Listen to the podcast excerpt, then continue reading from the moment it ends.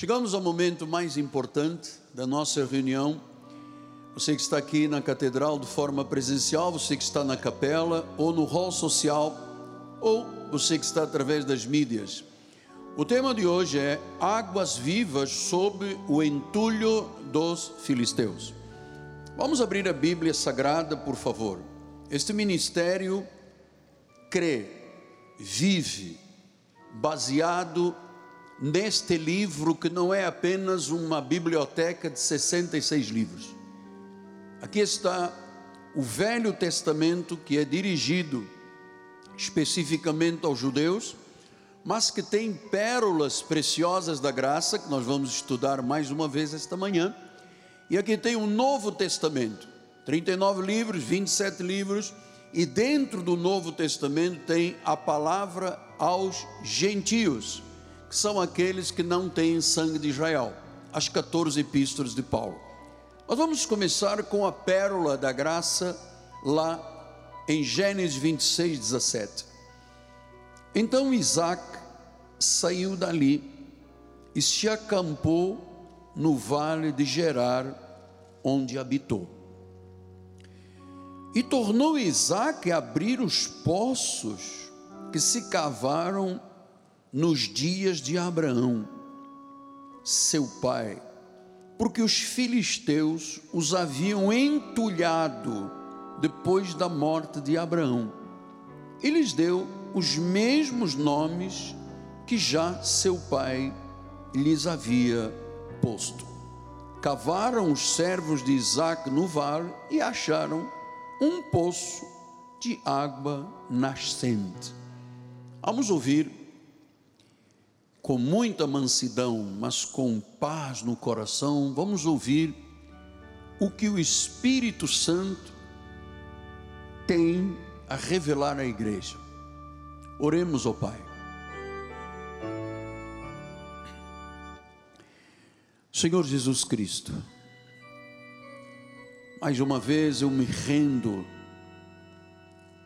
diante da tua presença excelsa, magnífica, majestosa, o Rei de Reis, o Senhor de Senhores, o único, o soberano, o nome que está sobre todo nome.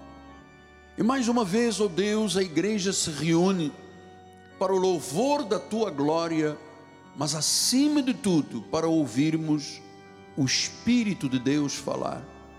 Usa as minhas cordas vocais, a minha mente, o meu coração, para que esta palavra viva seja semeada em cada coração.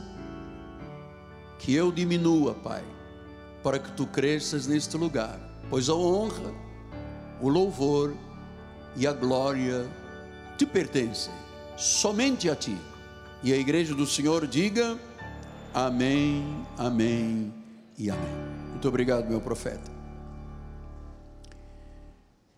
Meus amados irmãos, minha família, eleitos segundo a soberania de Deus, a prognoses de Deus, meus filhinhos em Cristo Jesus. A história da igreja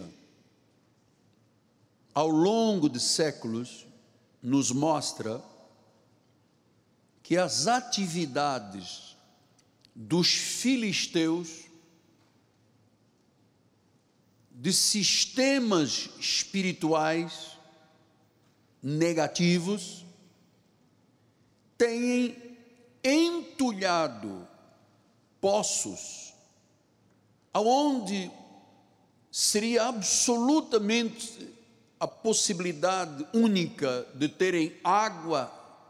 Você sabe, tenho já explicado à igreja, que água é essencial.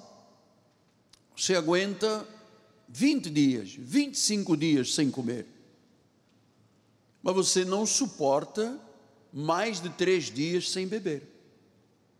Então, quando fala a passagem bíblica de que Isaac foi e cavou os poços que o pai dele, Abraão, havia cavado. Tanto Abraão quanto Isaac sabiam que para a subsistência da família, do gado, dos seus empregados, eles precisariam de água. O que, que aconteceu ao longo da história, começando pelo, pelos poços de Abraão e de Isaac? Os filisteus, os inimigos da fé, diz que entulharam aqueles poços, jogando neles lixo, terra, para que o povo não tivesse suprimento, não tivesse acesso às águas vivas do Senhor. Eu quero lhe dizer que estamos tratando de um assunto extremamente importante, porque chegamos ao século 21, no ano de 2022, e Deus tem mostrado que a igreja deveria de ser um grande poço de água, onde as pessoas viriam beber desta água. Nós chamamos a água da vida, que é Jesus. O que, que tem feito os filisteus desde Gênesis até o dia de hoje? Tem encoberto tem feito com que as igrejas negligenciem nas suas verdades vitais. E claro, se você não tem a água da vida numa igreja, se você não tem aquilo que é vital, preponderante, a base da igreja, então a igreja começa a entrar em decadência.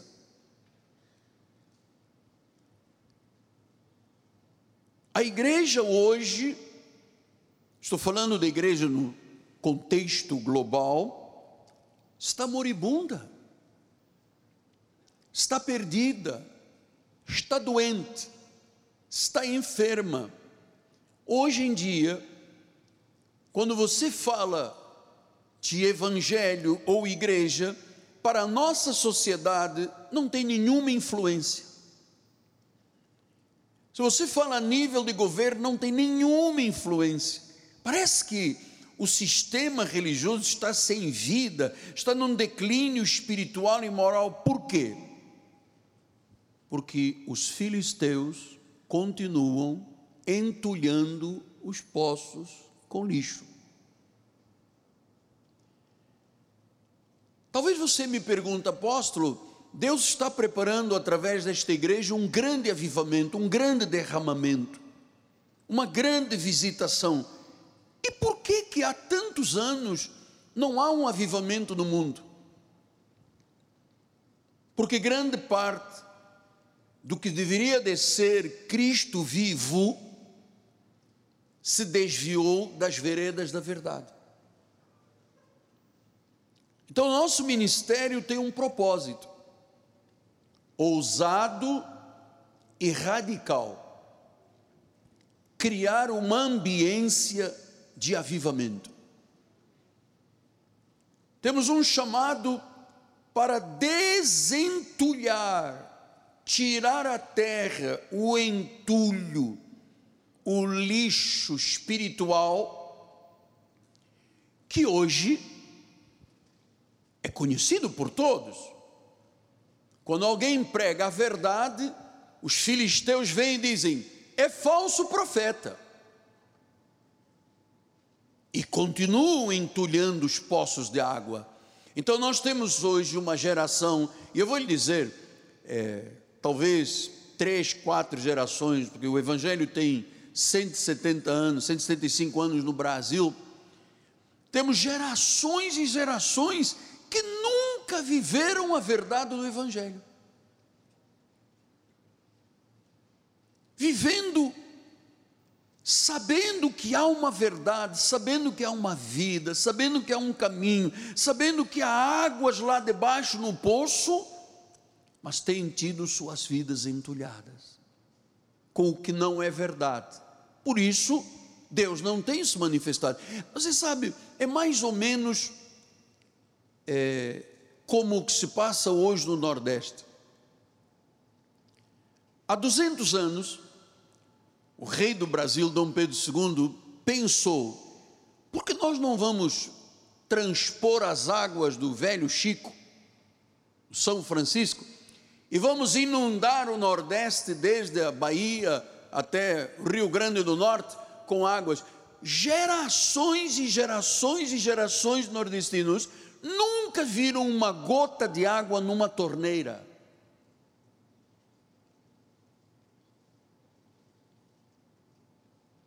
Porque é muita aridez. Outro dia eu fui ao mercado com a minha esposa e olhei, tinha uma caixa de uvas, dizia assim: uvas do velho Chico.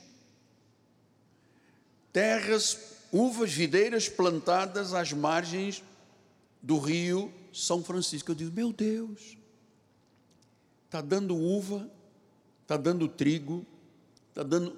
Olha, o Nordeste, se tivesse água, se tiver água, porque está, está correndo o velho Chico, vai se transformar numa grande apoteose empresarial e social, por causa da água. Então nós entendemos que para mostrar a água da vida, para trazermos a água da vida à igreja, nós precisamos de desentulhar, abrir, criar para que o rio chegue, para que a água apareça. Nós temos que desentulhar. E eu sei que este é um trabalho muito duro. Eu sei que muitas pessoas se chocam quando me ouvem. Outros se assustam e outros fogem. Então, foi o Senhor que me chamou para executar esta grande tarefa, criar a partir do nosso ministério, já com o alcance que nós temos de 123 países e agora em 5.500 municípios, criar a ambiência espiritual para que Deus se manifeste, como Ele fez no passado em tantos países, gerando um mover na nação inteira, com sinais, prodígios e maravilhas. Então, Deus me chamou para executar esse trabalho. A tarefa vai ser cumprida fielmente porque o nosso ministério tem o caráter da emergência. Nós temos que começar a entender que só a verdade faz frente aos profetas de Baal, os filisteus, aos falsos profetas, os filisteus, aqueles que desviam o povo do caminho certo, para viverem como se Cristo não existisse, como se fosse vã a sua morte, a sua ressurreição. Por quê? Porque os poços estão entulhados. Então, meu amado, aí vem vem os ensinos do demônios, os espíritos enganadores. Tudo isso você vai aprender comigo esta manhã, porque é isso que tem impedido Deus de se manifestar em nosso país. O avivamento, creio eu, foi uma mensagem enviada do trono de Deus para o seu povo nestes dias tão difíceis quantos que estamos vivendo. Deus quer visitar, Deus quer se mover, Deus quer fazer sinais, prodígios, maravilhas. É hora de Deus, mas como ele se manifestará se os poços estão entulhados de lixo? Vamos ver o que Paulo ensinou? Em paz, mansamente, com equilíbrio, mas eu tenho que lhe falar isto. Olha como é que Paulo disse em Gálatas 1, 6 a 9. Admira-me que estejais passando tão depressa daquele que vos chamou na graça de Cristo, vocês estão passando depressa para um outro evangelho. E ele diz: Ah, o qual não é outro, não existe um outro evangelho. O que existe é que há alguns, e você vai acrescer comigo, filisteus, que vos perturbam e querem perverter o Evangelho de Cristo. Você está ouvindo? Você, me diga só se você está ouvindo o Espírito falar. Diz que há alguns, eu acho e creio que são os tais filisteus desde o tempo dos poços de Jacó e de Abraão, que perturbam. Olha, se eu vou a uma igreja, eu vou para adorar a Deus, eu vou para estar num deleite espiritual, eu vou para ser pastoreado, eu vou para ser cuidado, receber oração, ensinamento, paz, direção para a minha vida. Mas diz que existe, olha, Paulo está escrevendo à igreja, ele diz: Olha, há alguns que vos perturbam, querem perverter, querem mudar o evangelho de Cristo. E ele diz o seguinte: Mas ainda que nós, Paulo dizendo, eu apóstolo e os outros apóstolos, ou mesmo um anjo, vindo do céu, vos prega o evangelho que vai além do que temos pregado, esse que perturba e perverte, seja o que? Anátema. Eu estou há 48 anos no Evangelho, graças a Deus, foi num acidente que Deus revelou a minha vida. Eu sempre achei tudo muito confuso nas questões das igrejas, tudo muito confuso. Eu já lhe expliquei aqui, existem 33 mil ramificações do cristianismo. Eu tenho aqui impresso centenas e centenas de ramificações, tudo baseado numa Bíblia só. Milhares e milhares de denominações. Milhões e milhões de igrejas no mundo todo. Cada um conta uma história, cada um diz que é a verdade, cada um diz que sim, este é o caminho, o único caminho, e muito poucos, amados pregam a palavra de Deus? Muito poucos. Aliás, me disseram que tem já igrejas que nem sequer pregam a palavra, porque o povo não gosta de ser incomodado com a palavra de Deus. Querem show. Mas eu quero dizer que igreja não é um palco, igreja tem um altar um altar de sacrifício, não tem um palco de show. A igreja não é um show, a igreja é um culto. A igreja não tem estrelas, tem servos. Servo obedece. Igreja não tem fãs, igreja tem discípulos. Igreja não tem artistas, tem ministros.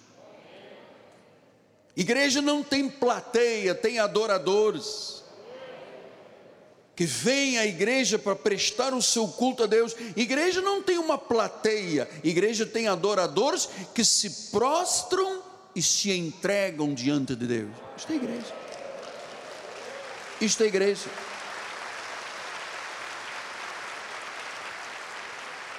Então ele disse: se vier um anjo,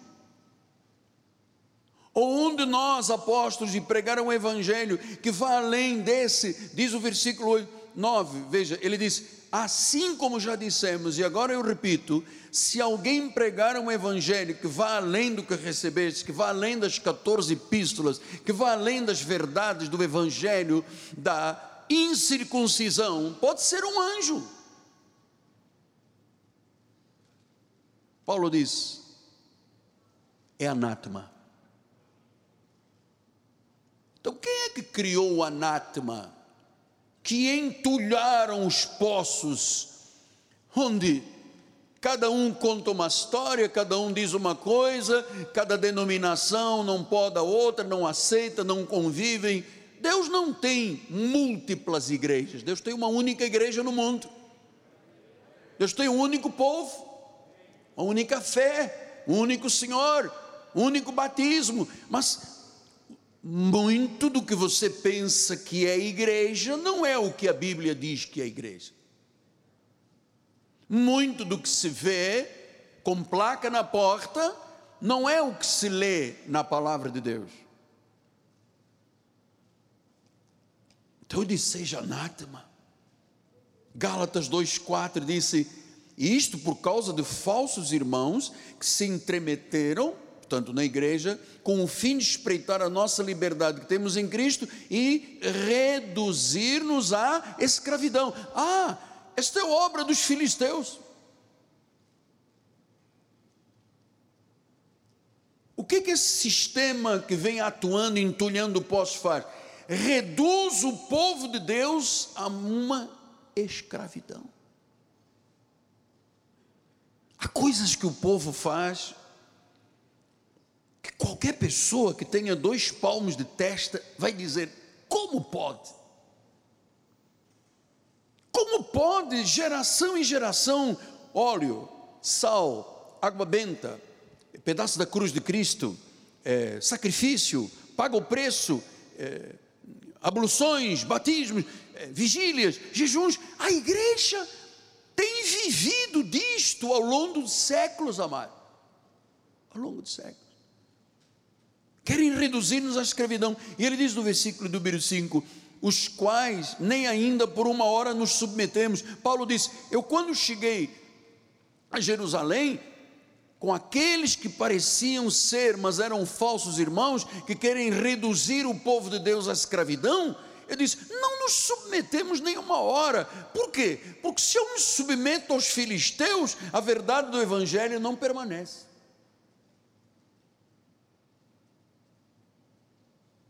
Versículo 14. Quando, porém, vi que não procediam corretamente segundo a verdade do Evangelho, você está ouvindo o Espírito? I hope so. Eu disse a Cefas.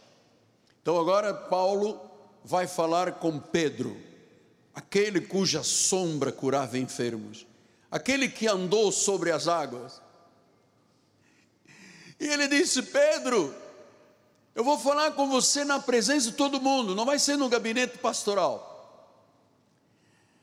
Se você é um judeu e vive como um gentio, e não como judeus, judeu, por que, que obrigas os gentios a viverem como judeus? Isso é obra dos filisteus. A maioria dos ministérios, bispo, obriga, obriga o povo a viver como judeu. Sacrifício, jejum, vigília, batismo. Volto a dizer sempre com muito respeito. Ah, nós temos um irmão que está aqui esta manhã que antes de chegar aqui passou por 18 igrejas, batizou-se 18 vezes. Porque o anterior diz: não, não, não, nós não aceitamos o primeiro lá. Aqui tem que ser tudo de novo. Como se a água salvasse alguém. Gálatas 3:1, Paulo continua falando esse sistema de filisteus que entulham os poços. Ele está dizendo: ó oh, Gálatas insensatos, quem é que vos fascinou antes, a vós outros, ante cujos olhos foi Jesus Cristo exposto? Quem é que vos fascinou? Eu já tinha ensinado à igreja que esta palavra, ah, no original, bascainos, quem é que vos enfeitiçou? Porque, amado, quem é que vos embruxou? Eu vou lhe dizer uma coisa: uma pessoa, para ficar num lugar que faz corrente, que faz isto, que faz aquilo e tal, que negam a verdade do Evangelho. E ele fica lá um, dois, três, dez, vinte, trinta anos só enfeitiçado, só embruxado, porque não tem uma gota de água, só tem entulho. Então, meus amados, a obra dos filisteus entulhando poços da água viva continua ativa. E como é que eles fazem, apóstolo? Por exemplo, escondem as verdades que eu digo são vitais. Por exemplo, salvação. Quando você pensa na salvação, você pensa assim: Jesus veio para salvar o que se havia perdido. Jesus veio para se tornar pecado, para que nós nos tornássemos justiça. Jesus veio para ser o nosso substituto, ele se fez maldição para que nós tivéssemos a bênção de Abraão. salvação se perde? Como?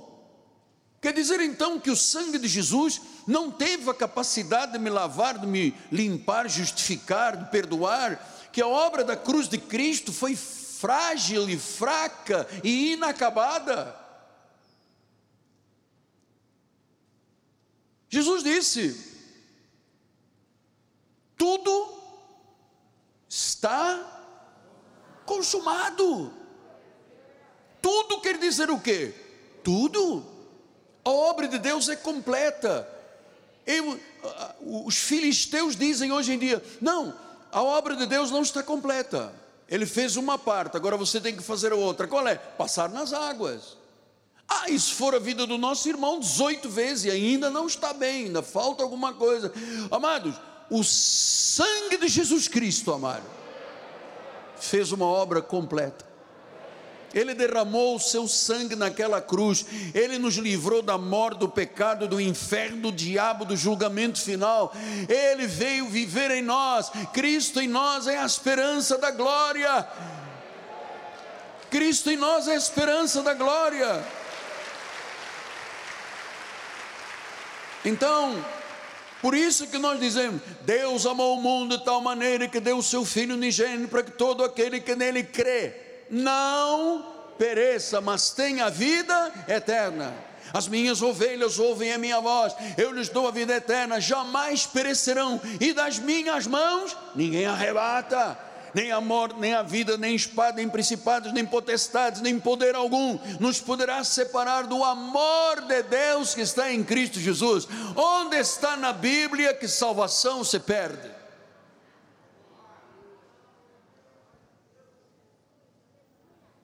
Então o que, é que os filisteus fazem? Começam a ensinar ensinos de apostasia, que muitos deles vieram da igreja de Roma Assim como dizendo que Maria é coautora da salvação, você tem que rezar com o rosário, você tem poderá ir para o purgatório, as almas dos mortos precisam de missas, venda de perdão, indulgências, veneração a um homem. O que é o Evangelho? Em 1525, na Alemanha, se levantou um homem chamado Martinho Lutero um padre agostiniano. E ele viu a Bíblia, estudou a Bíblia, porque o povo não tinha acesso à Bíblia naquele tempo, então ignoravam as verdades. E ele disse: O que eu estou lendo aqui não é o que a igreja está vivendo. E ele se insurge contra o Papa. E o Papa diz: protestantes, e expurgaram aquele homem da igreja, porque ele disse: o justo vive por fé. O justo não vive por fé, mais sacrifícios. O justo não vive por fé, mais abluções. Ele disse: o justo viverá por fé. Então nós não podemos dizer que salvação se perde, porque nós estaremos negando o sangue de Cristo. Estamos dizendo que ele é um incompetente, fraco, que não resolveu nada naquela cruz, que aquela obra daquela cruz foi apenas para o Mel Gibson, que hoje é um homem feíssimo, mas naquela época era bonito, ganhasse 500 milhões de, de dólares para fazer a paixão de Cristo. Se o povo continua vivendo na via crucis, quando Jesus disse: Eu vim para que tenham vida e vida em abundância. Então, salvação não existe isso de escorregar para trás, backslide, como dizem os irmãos dos Estados Unidos. Ah, porque o irmãozinho escorregou para trás. Jesus diz: Das minhas mãos ninguém arrebata. Ponto final. Ninguém, ninguém. Eu sou salvo para sempre, você é salvo para sempre. Você foi selado com o Santo Espírito da promessa. Então, até 1525, na reforma, não havia vida espiritual, as pessoas eram mantidas em trevas, nas trevas da ignorância. Gerações que nunca conheceram as verdades do Evangelho e da salvação, por quê? Porque os filisteus encobrem as águas com entulho espiritual. Então, Isaac quando voltou para Gerar, quando o rei Abimeleque disse: Sai de nós, porque você já é mais poderoso do que nós. E ele saiu com a esposa, com a família, com o gado e com os empregados, e foram para um lugar onde havia os poços que o pai dele tinha cavado. E quando chegaram, Isaac disse: Não, eu vou dar os mesmos nomes, está aqui. Aqui foi, papai cavou aqui um, um poço. E os empregados dele disseram: Mas não tem água, aqui tem lixo, tem entulho. Dele, vamos tirar o entulho. Tiraram, tiraram, e lá embaixo estava a água. A essência da vida de uma igreja é Jesus Cristo, não é acender vela, não é acender vela, é Jesus Cristo, Ele é a luz. Eu não preciso andar com uma guia no pescoço, Ele é o meu guia, Ele é o meu pastor, Ele é o meu Senhor, Ele é o meu redentor, Ele é Deus. As gerações nunca conheceram a verdade. Tudo foi encoberto pelo entulho espiritual. Por isso veio a reforma de 1525, século XVI, com Martinho Lutero, depois João Calvino, Knox e os demais. Até então, amados, para as sociedades, as igrejas eram inúteis, não eram um lugar de adoração. E o Senhor sabe, o Senhor é testemunha, a Senhora é testemunha, que quando você adentra essas portas, essa catedral não foi feita para a glória de homens, que todos nós passaremos. Deus permitiu que se construísse uma catedral na zona oeste do Rio de Janeiro, que fosse como uma candeia para iluminar esta cidade, este estado, este Brasil e este mundo.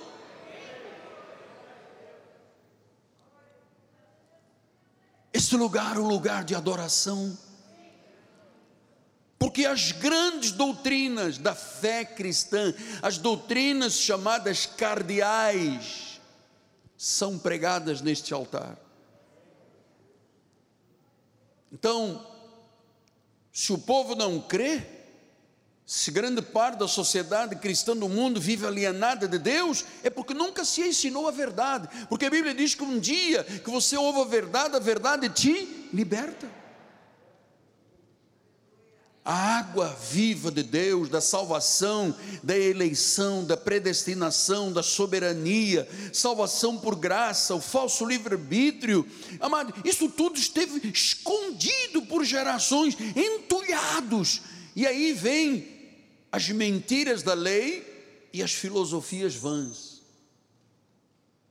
Paulo disse aos Colossenses 2, 8, olha só. Paulo disse assim: leva coisa na maciota. Ah, não, Spin, você está negando o seu apóstolo? Claro, estamos fugindo da Bíblia, tem que negar. Cuidado! Qual é a palavra grega? Blepo. Que ninguém vos venha enredar. Olha aí os filisteus. Filosofias, vãs sutilezas, tradição dos homens, rudimentos do mundo e não segundo Cristo. Você está vendo? Por que, Mauro? Que o nosso ministério é um ministério que tem que ter coragem. Porque em 1989 para 90, silenciosamente, silenciosamente,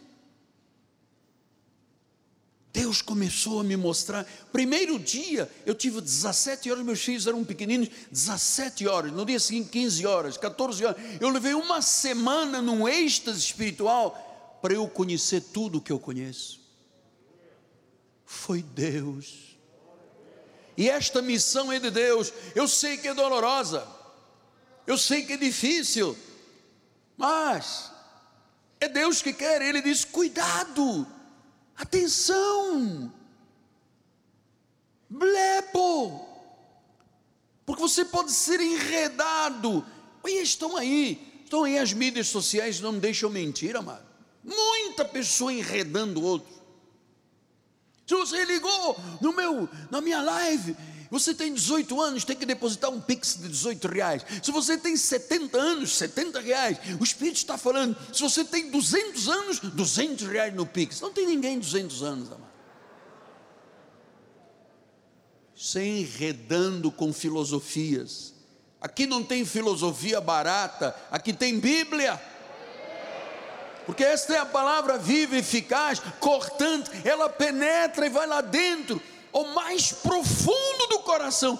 A palavra não vai à cor do cabelo, nem ao tamanho da roupa, ele vai lá dentro do coração, aos intentos do coração, e é lá que Deus trabalha. Deus não trabalha com o exterior, Deus trabalha com o interior do homem. Que adianta eu mudar a cor do meu cabelo e o meu interior ser rebelde contra Deus? Cuidado, versículo número 9 porquanto nele habita corporalmente toda a plenitude da divindade. Cristo é Deus, também nele estáis aperfeiçoados. Ele é o cabeça de todo o principado e potestade. Quem é o cabeça? Jesus. Não é Maria? Não. Maria foi uma senhora bendita, abençoada, benedeta, como todas as irmãs da igreja o são. Amados, Chegou a hora de acabarmos com a apatia, com a indiferença espiritual. Porque quando uma pessoa está desviada da doutrina certa, ela entra em apatia, frieza, vida morna, porque ela está entulhada pelos filisteus. 1 Timóteo 3, 1, 3 diz: quando eu estava de viagem rumo a Macedônia, eu te roguei que permanecesses ainda em Éfeso para demonstrar a certas pessoas, a fim de que não ensinem entulho dos filisteus, não ensinem outra doutrina. Número 4. Nem se ocupem com fábulas, genealogias sem fim, mas antes promovem discussões do que promovem discussões do que o serviço de Deus na fé. Versículo 5: Ora, o intuito da presente demonstração visa o amor que procede de um coração puro, de uma consciência boa, de uma fé sem hipocrisia.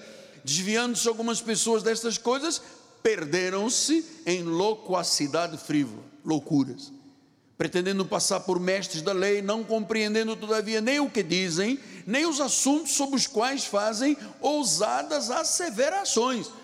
Está aí os filisteus, estão aqui. Está aqui. Você está vendo aí no telão chinês. Melhor que existe. A minha alma. Então, desviado da sã doutrina, acaba em loucosidade, frívola. A pessoa fica louca. Ela procrastina tudo. Ela adia tudo. A cabeça da pessoa vai tendo imensos pensamentos errados, como a culpa. A culpa é lixo.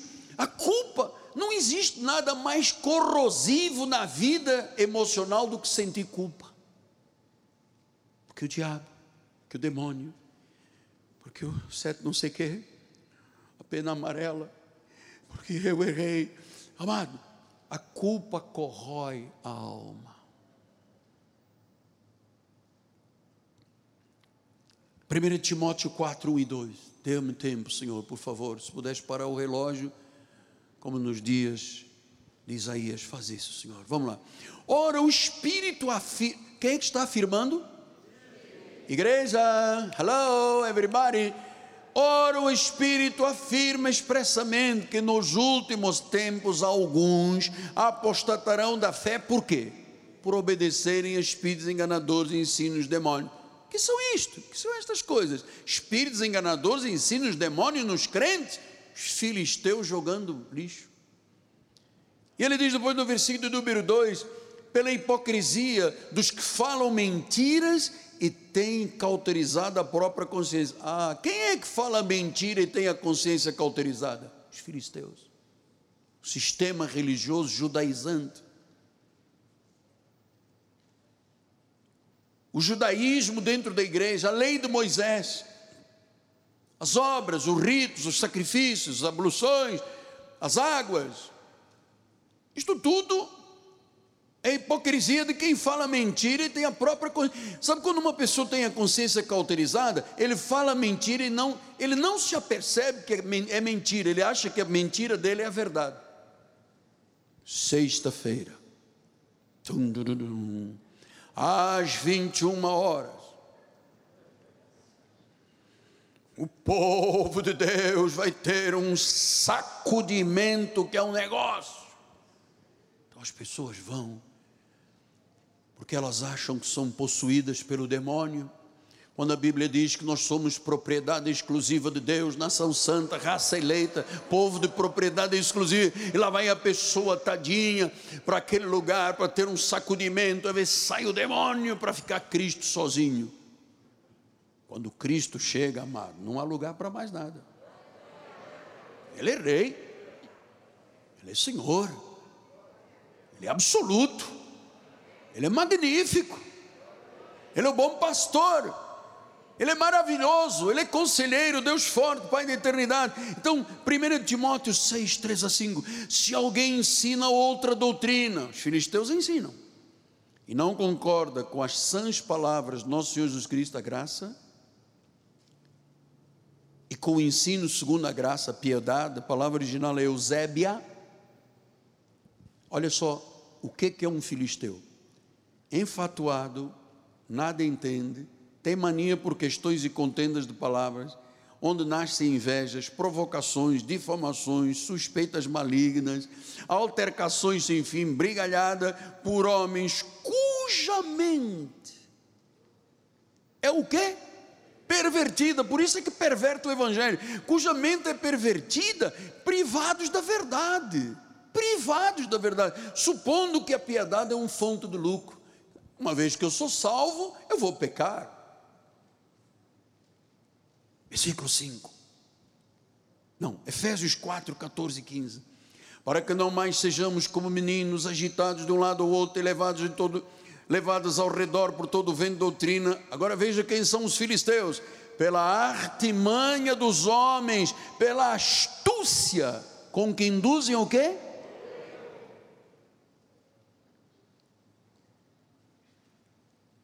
Você veja quanto entulho, Bispo Deus, quanto entulho. Por isso é que ninguém me ataca aí pelas mídias sociais. E olha, eu estou tão preocupado, estou cheio de rugas, olha aqui. Tem que ir até o doutor Cansação para dar um jeito, tem cheio de ruga. Amado, ou eu aceito este chamado de Deus, ou então, desculpa, não, não se levante. Vou ser Maria, vai com as outras.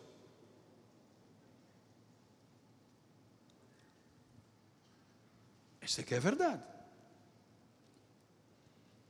Não sejamos como meninos, eles induzem ao erro. Versículo 15 mas vamos seguir a verdade em amor, vamos crescer em tudo. Ele é o cabeça, ele é Cristo. Filipenses 1, 15 a 17 disse: Ora, alguns efetivamente proclamam a Cristo por inveja e porfia. Ah, quer dizer que tem pregadores pregando por inveja e porfia? Sim, isso é normal. Um indivíduo está numa igreja, começa a fazer cabeça de meia dúzia de pessoas, tira, leva para outro lugar e depois começa a proclamar Cristo com inveja. Ah, eu tenho inveja do meu pastor, ele tem uma igreja grande. Porque não estou eu no lugar dele? Porque eu também não estou aqui porque eu quis, nem fui eu que pedi a Deus. Diz que tem gente que prega Cristo com inveja, com porfia, outros, porém, fazem de boa vontade. Estes, por amor, sabendo que estou incumbido a defesa do Evangelho. Aqueles, contudo, pregam a Cristo por discórdia, insinceramente, julgando suscitar tribulações às minhas cadeias. Tem gente que prega por discórdia, por contenda. Esses são os filisteus que têm enchido os poços de água, que deixam aí gerações de povo de Deus que nunca foi feliz. Então, salvação eterna. Uma vez salvo, salvo para sempre. Quem é Deus? Deus é Cristo, Cristo é Deus. Nós acreditamos na deidade de Cristo, nós não acreditamos na trindade celestial. Você sabe por quê? Porque não está na Bíblia. o quê? Trindade celestial não está na Bíblia? Não está. Livre-arbítrio, não está. Perder a salvação, não está. Pastor, então quem criou esse entulho? Os filisteus, estou te falando, já mostrei vários exemplos aqui. João 10, 30, Jesus diz: Eu e o Pai somos, não três, não tem trindade. Foram os homens que criaram. Apocalipse 1, 8 disse: Eu, aleluia, eu sou o Alfa, o Ômega, eu sou o princípio e o fim, diz o Senhor Deus, aquele que é, que era e que há de vir. Quem é Ele? O Todo-Poderoso. O Todo-Poderoso, o Senhor da igreja, o Todo-Poderoso. Diga o Todo-Poderoso. Imagine você, o Todo-Poderoso, deixar ter um demônio na vida do crente. Olha, aquela irmã, ela é uma mulher tão de Deus, aposta, é fiel, dizimista, não falta culto, mas ela está possuída pelo demônio. Possuída por quem? Nós somos, a posse da nossa vida está em Jesus Cristo. Então, deixe só lembrar-lhe 32 para 33 anos atrás. E eu não sou quem vive do passado, quem gosta do passado é museu. Museu você tem as obras de Miguel Ângelo e tal. Eu comecei a perguntar também ao Senhor, Senhor Jesus, é isto que é o Evangelho? É o copo d'água é o sabonete, é a corrente, é a fogueira, é a briga entre os líderes, que cada um quer ser maior do que o outro. Onde Cristo está? Eu comecei a dizer, Senhor, há algo mais? E Deus disse, sim, algo mais. E Ele começou a tirar as escamas dos meus olhos, começou a arrancar os véus, começou a me revelar a sua graça, eu comecei a tirar o entulho, eu comecei a tirar o óleo, os sacrifícios, os jejuns, as vigílias, e eu vou te dizer: o Brasil caiu em cima de mim.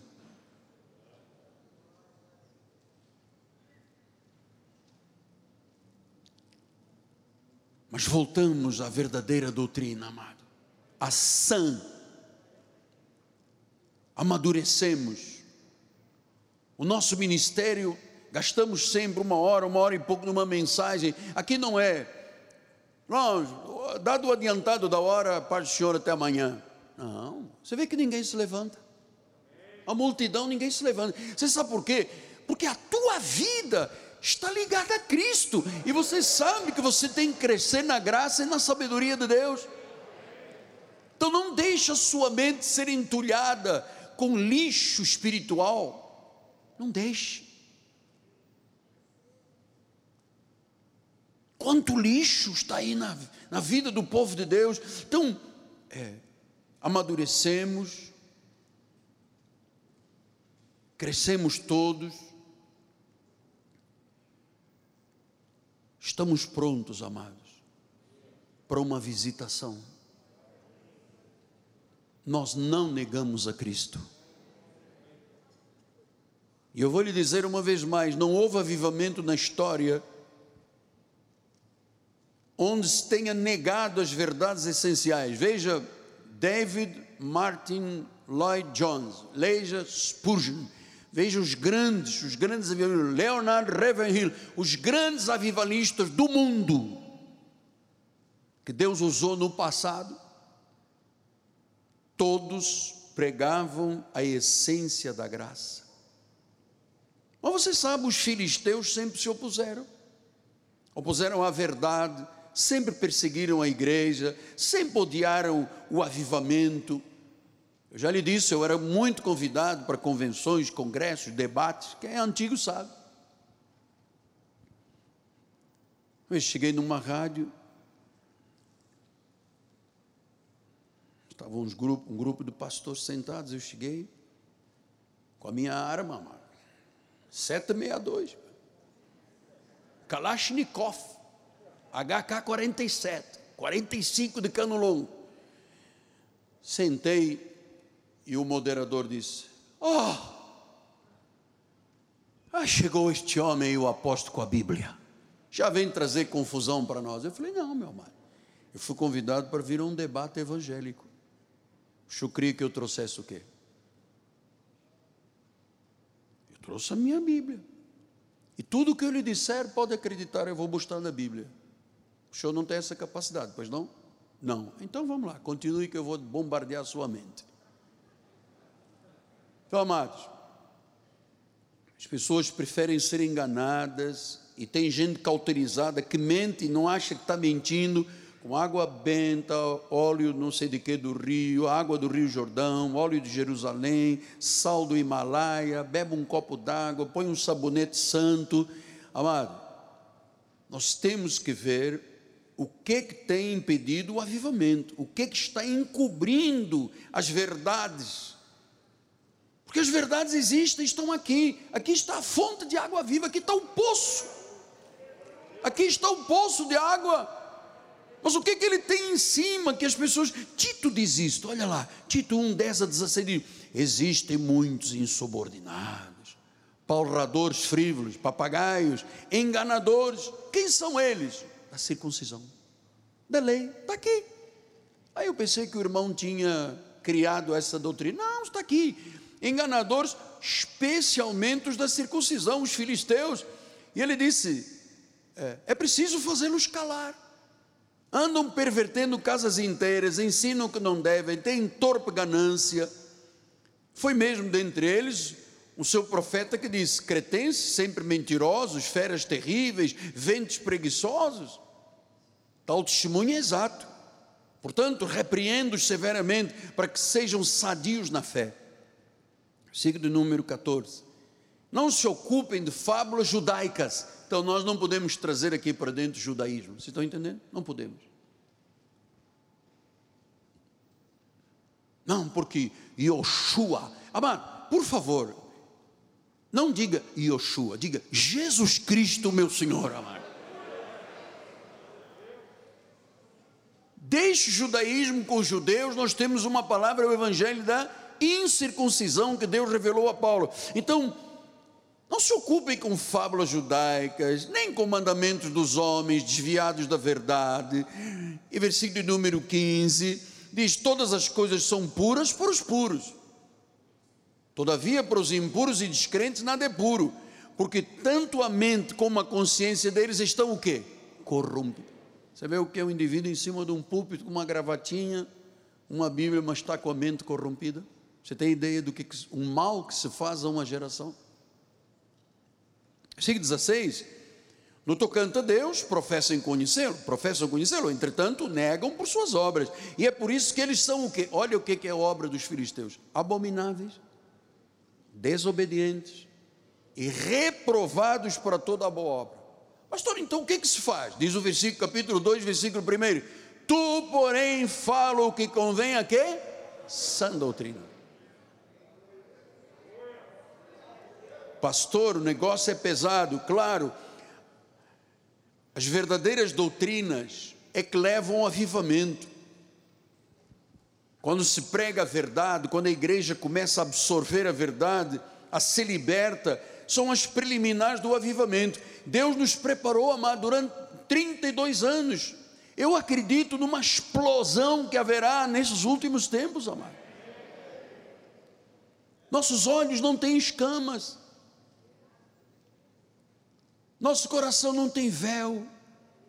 Nossos olhos foram iluminados, abertos, saímos do armenianismo, da condenação, da morte, tiramos o entulho dos filisteus.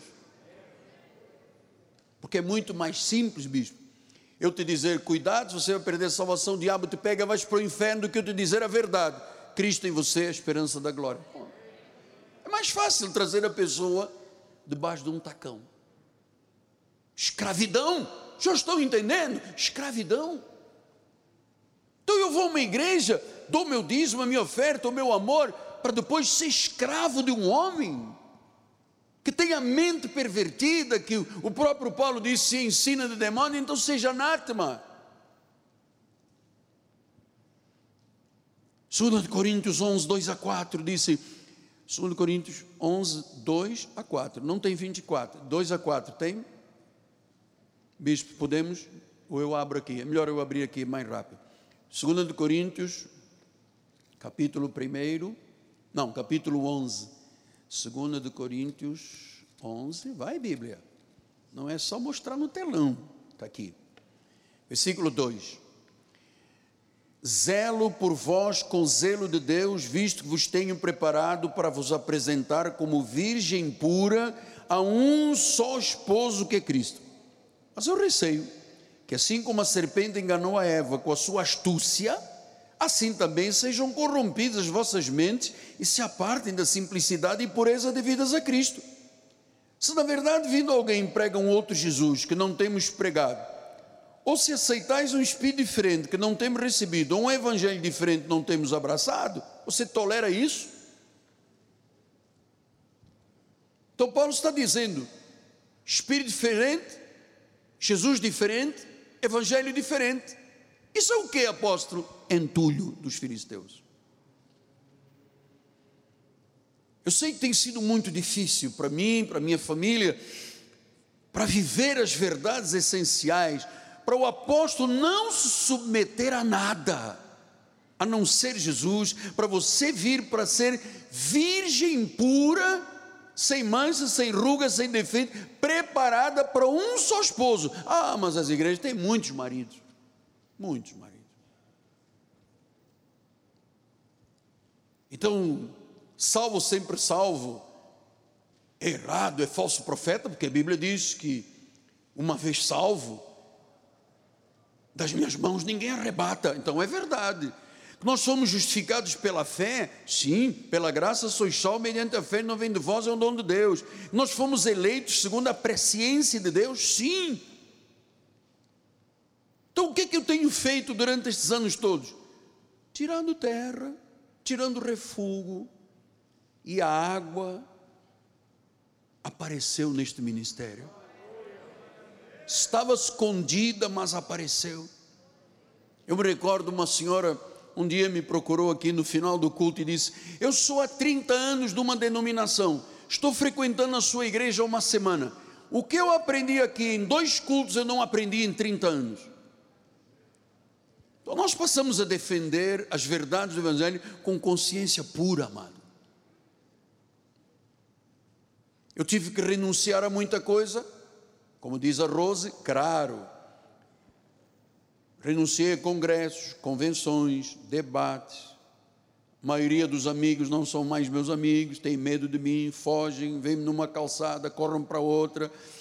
Mas eles sabem que a minha convicção é baseada nas escrituras na rocha. Na rocha. na rocha. Nós somos inegociáveis. É isso que o irmão Alexandre tem feito. Ele é inegociável. Nós não podemos negociar as coisas que Deus diz em troca. Não podemos. Porque isso é filisteu, isso é lixo, isso é entulho, meus irmãos. A água está lá. Veja o que, que diz, vamos voltar rapidamente versículo 26, capítulo 26. Então Isaac saiu dali e se acampou no vale de Gerar, onde habitou. Versículo 18: Tornou Isaac a abrir os poços, cavaram, porque os filisteus os haviam entulhado. A água apareceu. Isaac disse: Papai tinha um dom.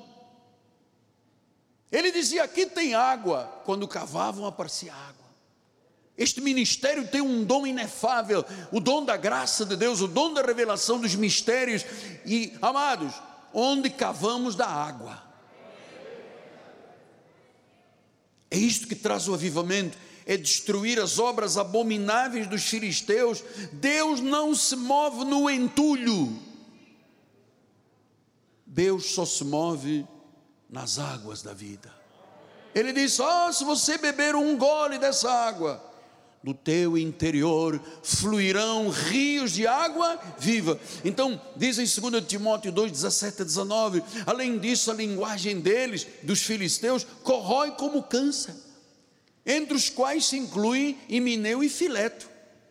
Estes se desviaram da verdade, asseverando que a ressurreição já se realizou, estão pervertendo a fé de alguns. Entretanto, o firme fundamento de Deus permanece. Os filisteus pervertem, mas Paulo diz: o firme fundamento permanece. Tem este selo: o Senhor conhece.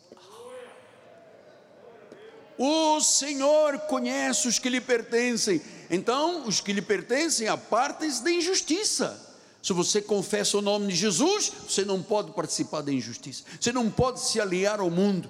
Você não pode entender e dizer, não, mas nós temos que abrir para dar oportunidade às ideologias, casamento do mesmo sexo, temos que ter apóstolo, igreja, igreja. Deus ama toda espécie de amor. Onde está isso na Bíblia? Você me diga que eu me curvo.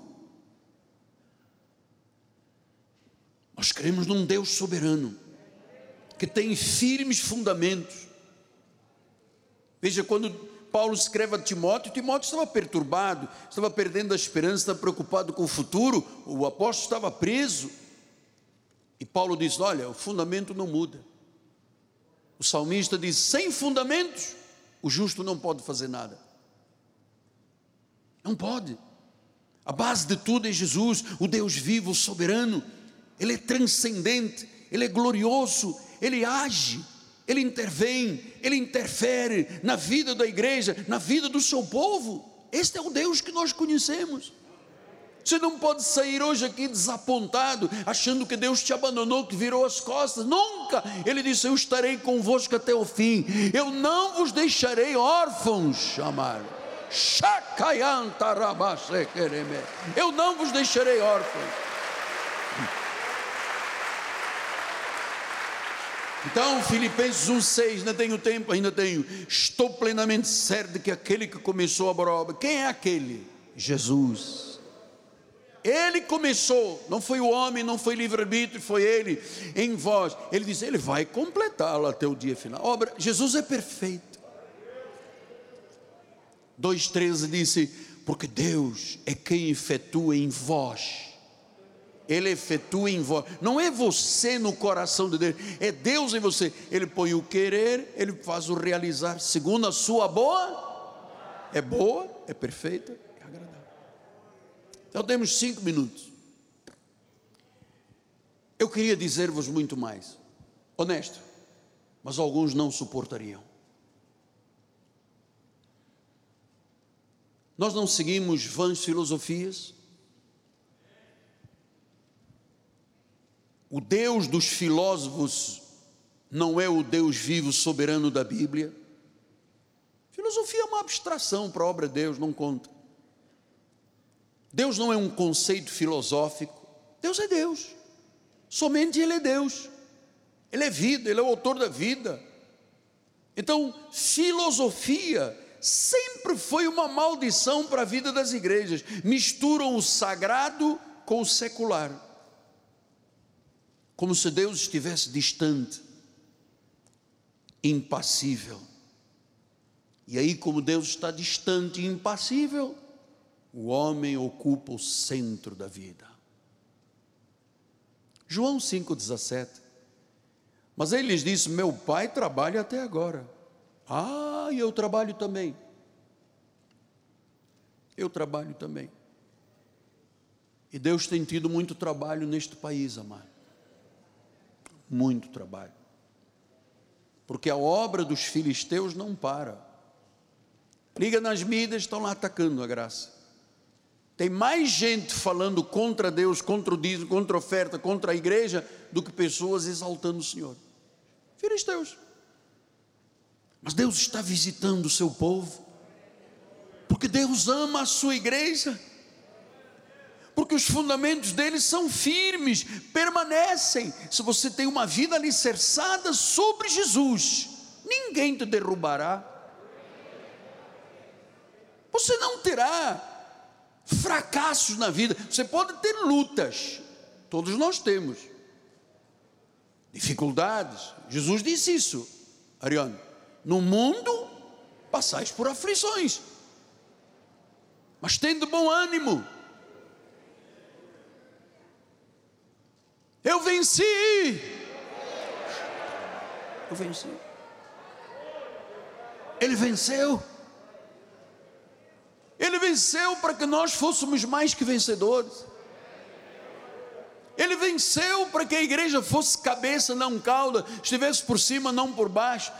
Ele venceu para que o reino fosse pregado e anunciado. Ele quer fazer um grande avivamento, mas nós precisamos de tirar, às vezes, sabe onde está o lixo dos filisteus? Na mente.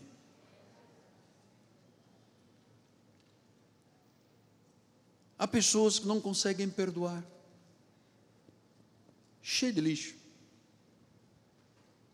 Há pessoas que não conseguem perdoar, são escravos. Tem água lá embaixo, mas está atolado, atolado de lixo. Porque eu vi, porque deu na internet, que tem o doutor Google. O doutor Google sabe mais todo mundo. Doutor Google. E Deus vai ser jogando, vai ser jogado para o lado. Vamos agora focar neste minuto final. Deus vai sendo jogado para o lado. E Deus disse na passagem do ano: Eu preparei um grande avivamento. Miguel Ângelo e os bispos e bispas da igreja toquem a trombeta em Sião. Cada culto nosso, como nós estamos em rede mundial, satélite, montes de canais novos agora por essas televisões novas. Tem gente que nunca ouviu que Jesus é Deus. Tem gente que entra num culto e não se fala uma única vez de Jesus.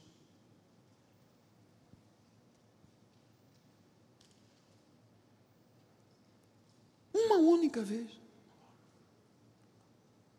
Então a igreja lá fora está doente. Eu venho dizendo isto há muitos anos. Você que é antigo aqui sabe. A igreja está enferma. Porque onde só deveria de haver água incolor, insípida e inodora, água boa para beber. A pessoa vai, é lixo. Porque é a vela, porque é o óleo, que é a corrente, é o sacudimento é sexta-feira. Isto por gerações, senhores. Eu estou nisto aqui há 43 anos de pastor, se é assim. Eu tenho vergonha. Alguns anos atrás você chegava num lugar e dizia assim: Eu sou pastor de uma igreja, eu queria comprar. O senhor pode dividir em 20 prestações? Oh, pastor de uma igreja? Muito bem. Qual é a sua igreja? Igreja Evangélica Cristo Vivo. Oh, daquele pastor português que aparece. É, sim.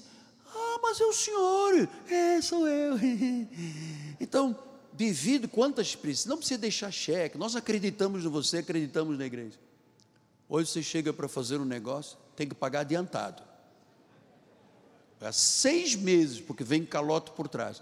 Amado, com toda, toda, toda a ética, mas eu tenho que dizer estas coisas. Igreja não é o que se vê. Igreja é o que está aqui dentro. Aqui estão os fundamentos. Aqui estão os fundamentos. Então o senhor saiu de casa, usou gasolina, carro, ônibus, BRT, tua vida, teu dia, mas você tem que voltar para casa forte, firme, decidido ousado, corajoso, só de saber Cristo em nós, a esperança da glória.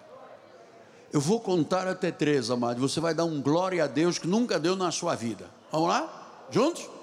Um, dois, três. Aleluia.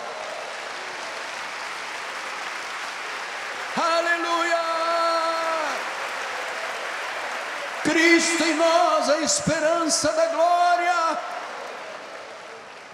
Senhor Jesus,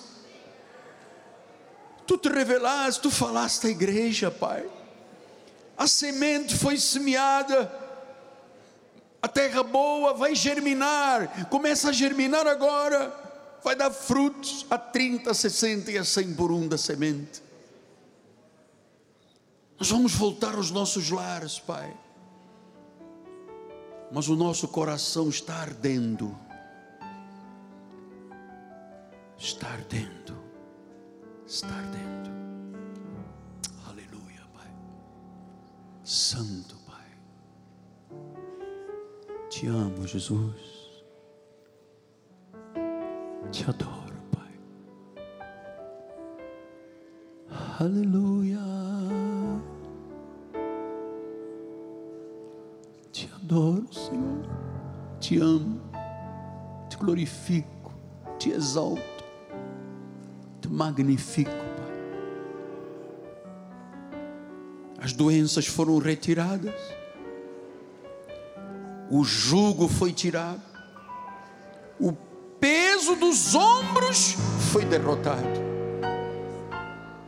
Agora só Cristo. Cristo Jesus. Cristo. Senhor Jesus Cristo. Aleluia. Bendito seja o teu nome. Bendito seja o teu nome. Vamos todos ficar de pé.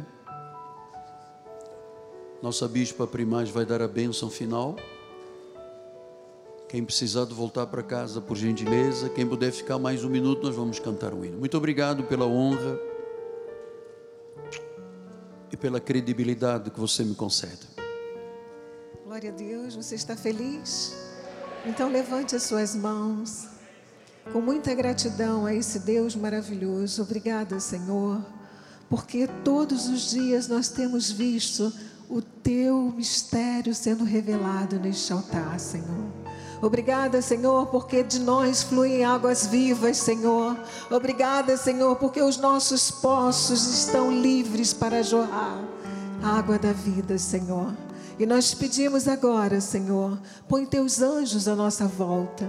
Livra-nos de todos os males, Senhor. Senhor, qualquer fortaleza que tenha se levantado contra qualquer um aqui ou que está nos assistindo, que caia por terra em nome de Jesus. Porque nós sabemos em quem temos crido e sabemos que Tu és poderoso para fazer infinitamente mais. Leva-nos em paz, Senhor. Guarda-nos, livra-nos, Pai, porque nós cremos no Teu poder. Saia daqui feliz, porque você foi escolhido por Deus para viver o melhor desta terra. Graça e paz, muita saúde, muitas bênçãos. Em nome de Jesus. Glória a Deus.